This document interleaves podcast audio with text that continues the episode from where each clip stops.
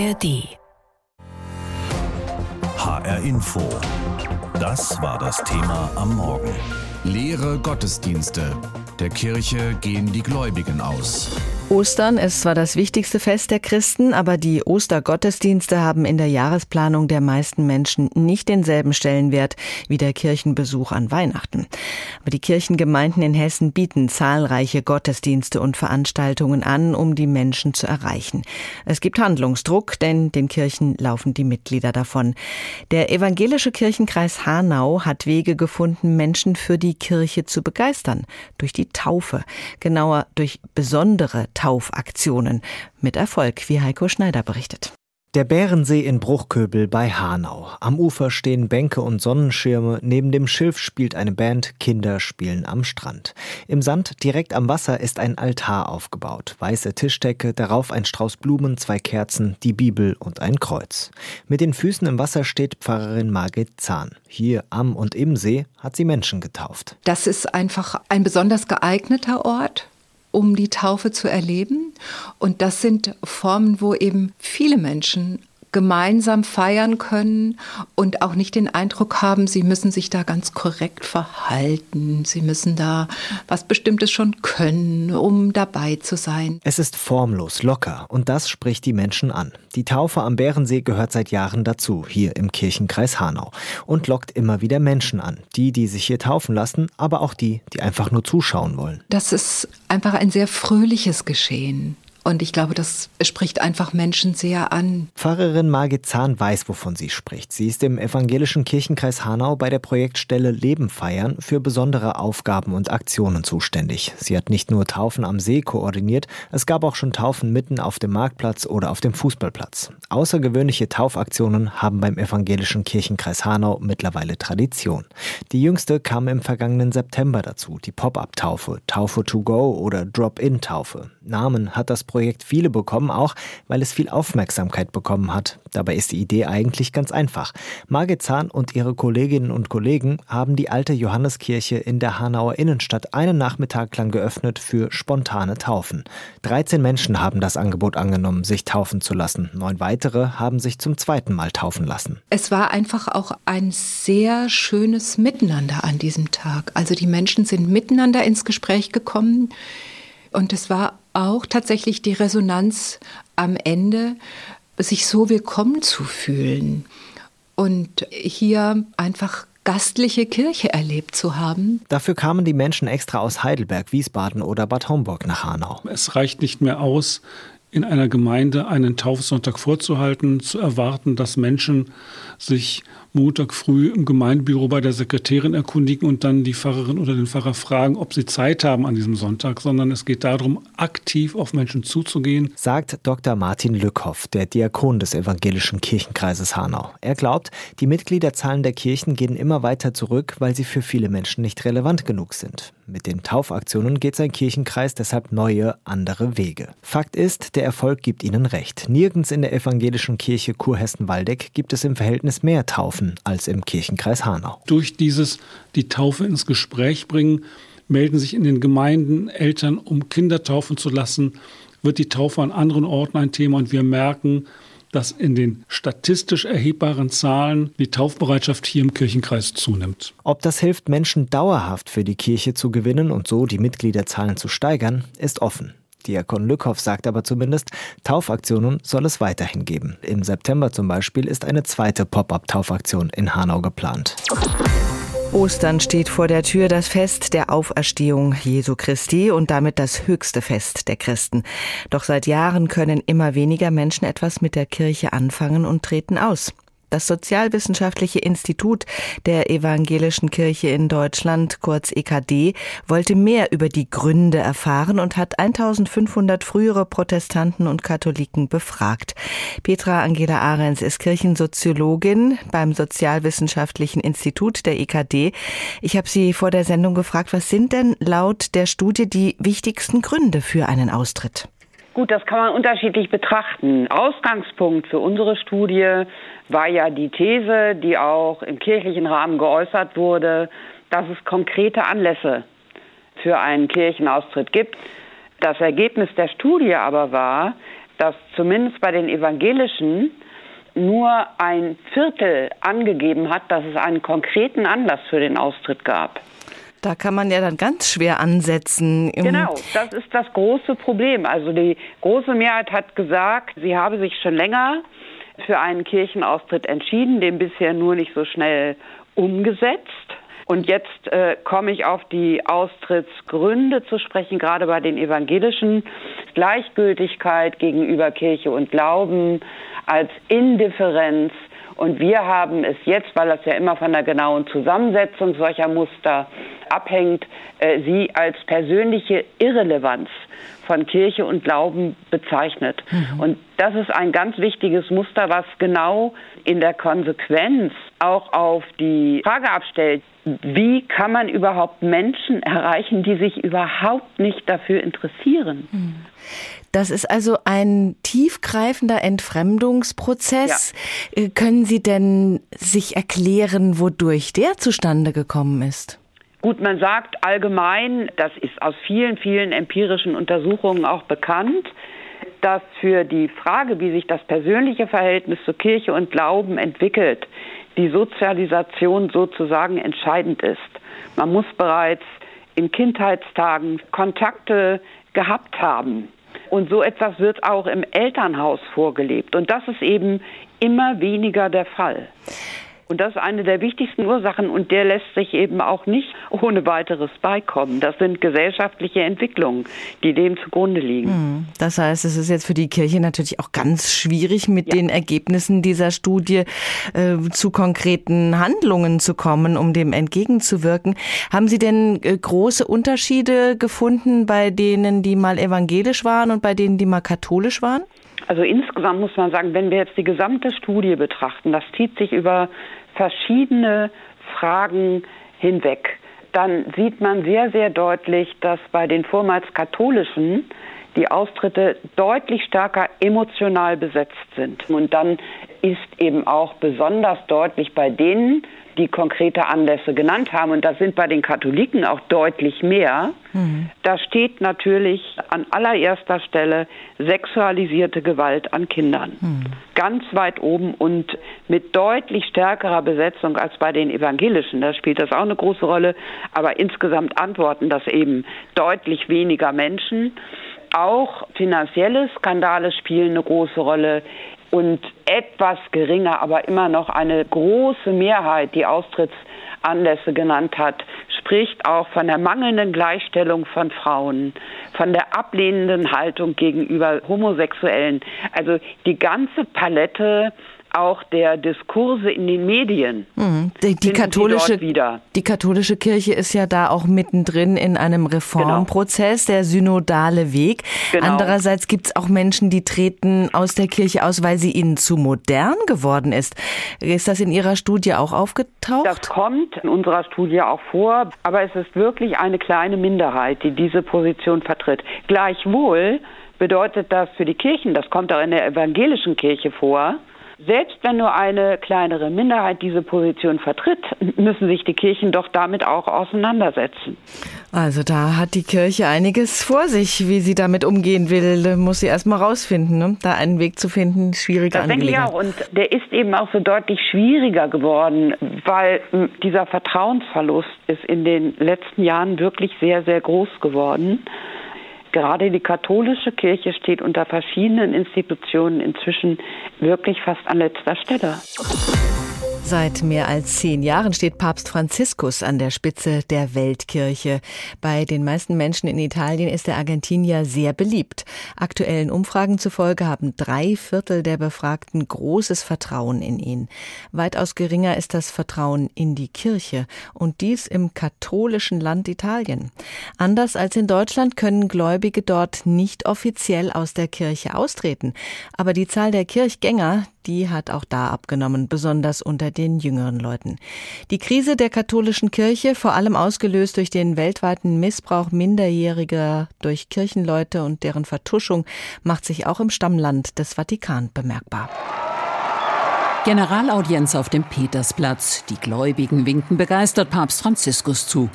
Rund zwei Kilometer südwestlich im Herzen Roms wird in der Kirche Il Gesù gerade die Messe gefeiert. Auch die Römerin Paola ist da, wie so oft. Ohne Gott bin ich nichts. Eh, Italien gilt traditionell als katholisch. Die Zentrale der Weltkirche, der Vatikan, ist hier zu Hause. Papst Franziskus ist beliebt. Das hat eine Umfrage anlässlich seines zehnjährigen Pontifikats ergeben. Wie Sabrina Titone von Demopolis erzählt, vertrauen ihm 75 Prozent aller Italienerinnen und Italiener. Das ist eine besonders wichtige Zahl für Italien, wo die öffentliche Meinung eine tiefgreifende und langanhaltende Vertrauenskrise erlebt, selbst nach einer dreijährigen Pandemie, die die Bürger auch emotional auf die Probe gestellt hat. Und jetzt, nach einem Jahr des Konflikts an den Grenzen Europas.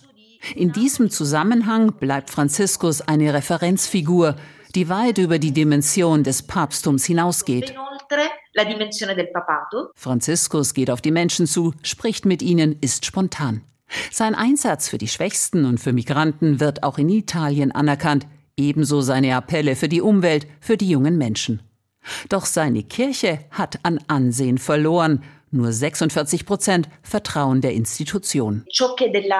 Was den italienischen Bürgern an der Kirche nicht gefällt und was sie bei Franziskus nicht finden, ist die Monumentalität, die Hierarchie, also diese Distanz, die der Papst geschafft hat, zu überbrücken. Die Distanz zur Kirche nimmt zu. Schätzungen zufolge besucht nur noch ein Fünftel der Bürger regelmäßig eine Messe. Auch finanziell lässt sich das ablesen. In Italien gibt es zwar keine Kirchensteuer wie in Deutschland, aber jeder Steuerpflichtige kann selbst entscheiden, ob er den sogenannten Otto per Mille Anteil der Kirche zukommen lässt oder einer anderen Organisation. Die Quote für die katholische Kirche war zuletzt auf unter 30 Prozent gesunken, ein Tiefstand. Dabei werden viele Probleme der Kirche in der Öffentlichkeit kaum angesprochen, wie etwa der Missbrauchsskandal.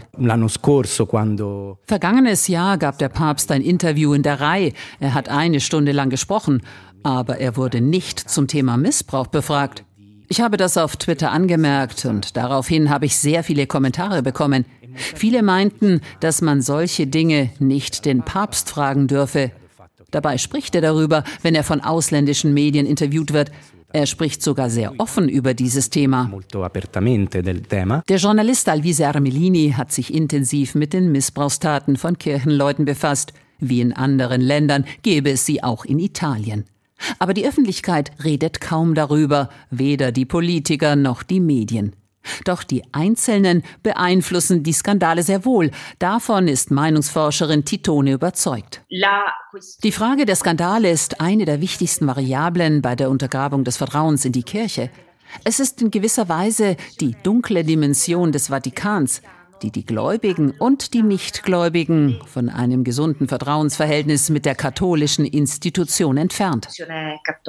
Vor kurzem ist Armelini als Vatikanjournalist zu einem Treffen einer katholischen Laiengruppe in Modena eingeladen worden. Thema war der Missbrauch. Vor allem junge Leute waren dabei. Sie haben mir sogar gesagt, dass Sie es waren, die darauf bestanden haben, dieses Thema auf den Tisch zu bringen. Es sei ein ermutigendes Zeichen gewesen, auch wenn viele andere Themen, wie etwa das Ende des Zölibats oder die Segnung von homosexuellen Paaren, weit weg von einer Debatte sind. Elisabeth Pongratz über die Italiener und die Kirche. Da ist nämlich vieles anders als bei uns. Das fängt schon bei der Kirchensteuer an. Aber manches ist auch gleich, denn auch dort werden die Gläubigen weniger. Leere Gottesdienste der Kirche gehen die Gläubigen aus. So haben wir das Thema heute genannt. HR Info, das Thema. Diesen Podcast bekommen Sie jeden Werktag in der App der ARD Audiothek. Wenn sonntags Land auf, Land ab die Kirchenglocken läuten, dann interessiert das immer weniger Menschen. Seit Jahren schon laufen der katholischen und der evangelischen Kirche die Mitglieder davon. Die Gründe für einen Kirchenaustritt sind vielfältig. Es gibt auch Menschen, die sagen, die Kirchensteuer sei ihnen einfach zu hoch. Wie wirkt sich die Mitgliederentwicklung auf die Kirchensteuer aus? Darüber habe ich gesprochen mit Fabian Peters. Er leitet das Haushaltsreferat der Evangelischen Landeskirche in Württemberg. Ich habe ihn gefragt, die Mitgliederentwicklung in der Evangelischen Kirche ist seit Jahren rückläufig. Wie macht sich das denn bei den Kirchensteuereinnahmen bemerkbar? Es ist so, dass wir in den letzten 13 Jahren weiterhin steigende Kirchensteuereinnahmen hatten, zumindest mal nominal. Also quasi seit 2010 steigen die Kirchensteuereinnahmen an. Wir hatten so, ein, so eine kleine Delle drin im Jahr 2020 rund um den Corona-Lockdown aber seitdem auch wieder ein, ein Anstieg der Kirchensteuern. Und das ist natürlich erstmal unerklärlich. Wenn man da mal ein Stück genauer drauf guckt, dann stellt man fest, ja, die Kirchensteuern sind äh, nominal gestiegen.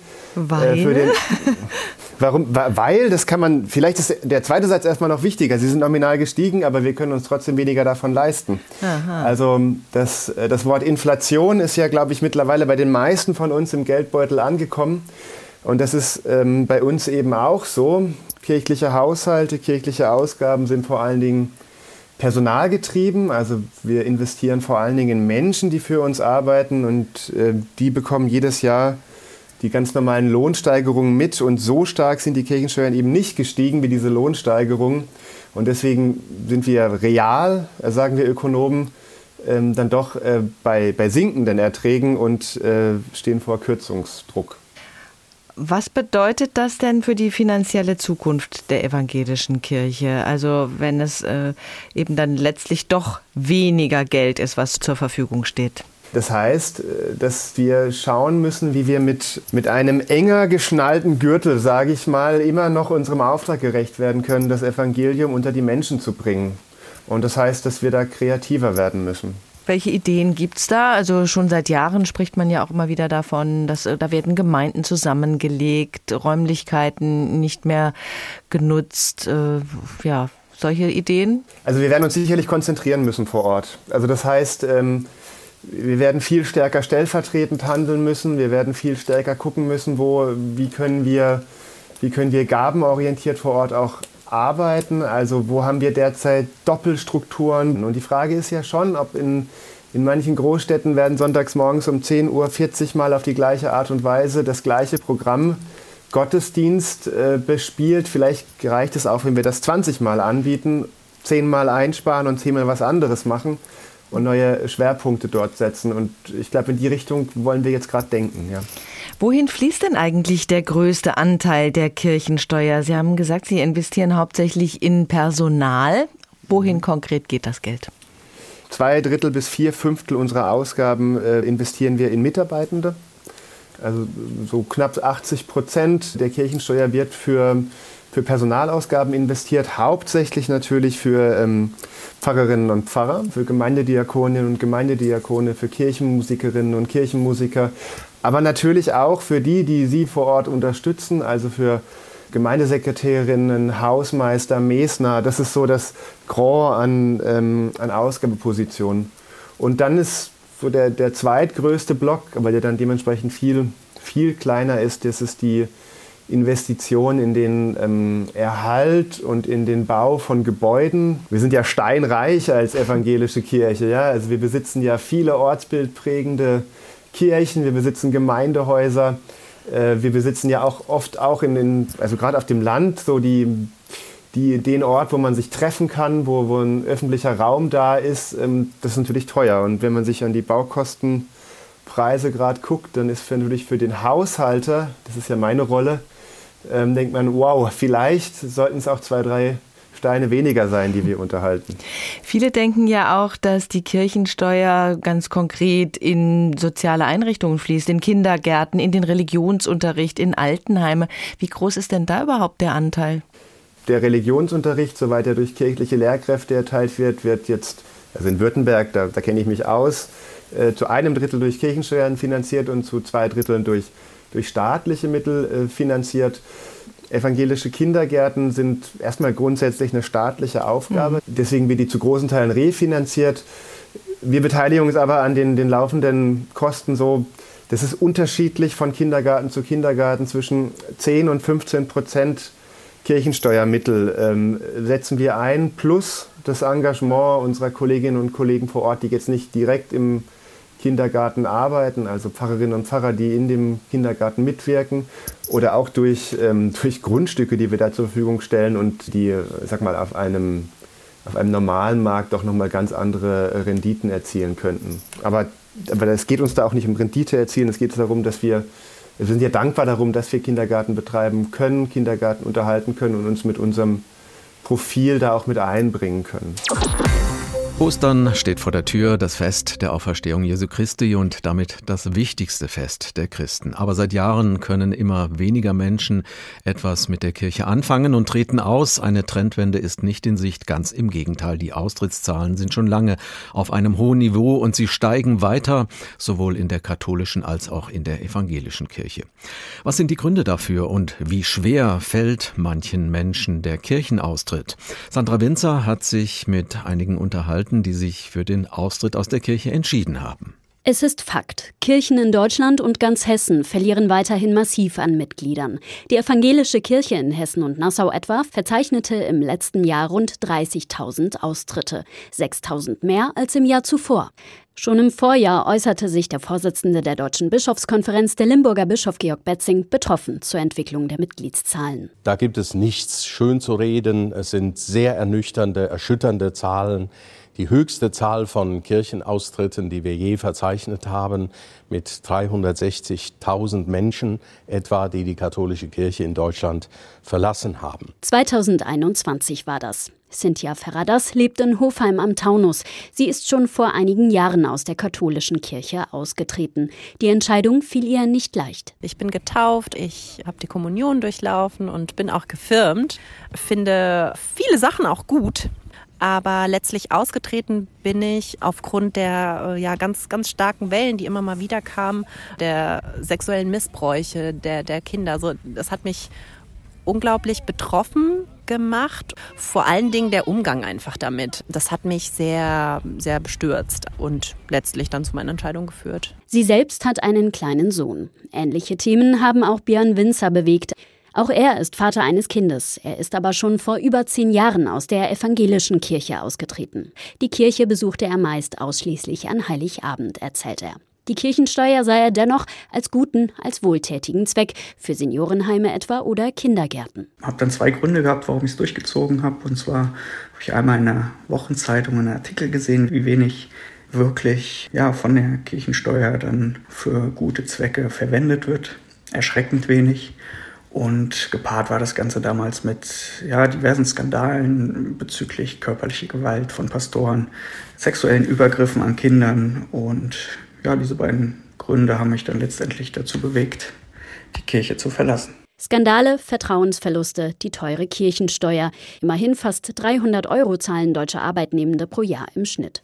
Es gibt viele Gründe, warum Menschen aus der Kirche austreten. Der Frankfurter Stadtdekan Johannes zu Els hört von vielen ehemaligen Mitgliedern, warum sie nicht in der Kirche bleiben wollten. Leute schreiben mir manchmal, ein System, was sich so dysfunktional und auch so in Vertuschung von Verbrechen verstrickt und so unbeweglich und systemunfähig, das will ich einfach mit meinen Mitteln nicht unterstützen. Ich mache lieber mit meinem Geld etwas anderes. Ein Wandel in der Institution Kirche scheint unumgänglich. Das meint auch der Vorsitzende der Deutschen Bischofskonferenz und Limburger Bischof Georg Betzing. Es gibt den Vertrauensverlust, gerade auch uns Bischöfen gegenüber. Und wenn wir hier nicht Veränderungen etablieren, dann nimmt das mehr und mehr zu. Auch ein Pfarrer einer kleinen Frankfurter Gemeinde erzählt, wie negativ die Zahl der Kirchenaustritte sich entwickelt. Viele Namen der Menschen seien ihm fremd. Für ihn bedeutet das, es hat keine Begegnung gegeben. Niederschmetternd, sagt er.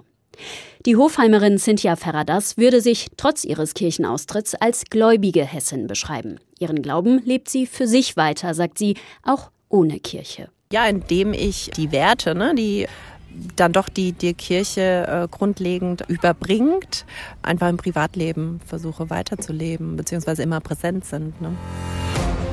HR Info. Das Thema. Wer es hört, hat mehr zu sagen.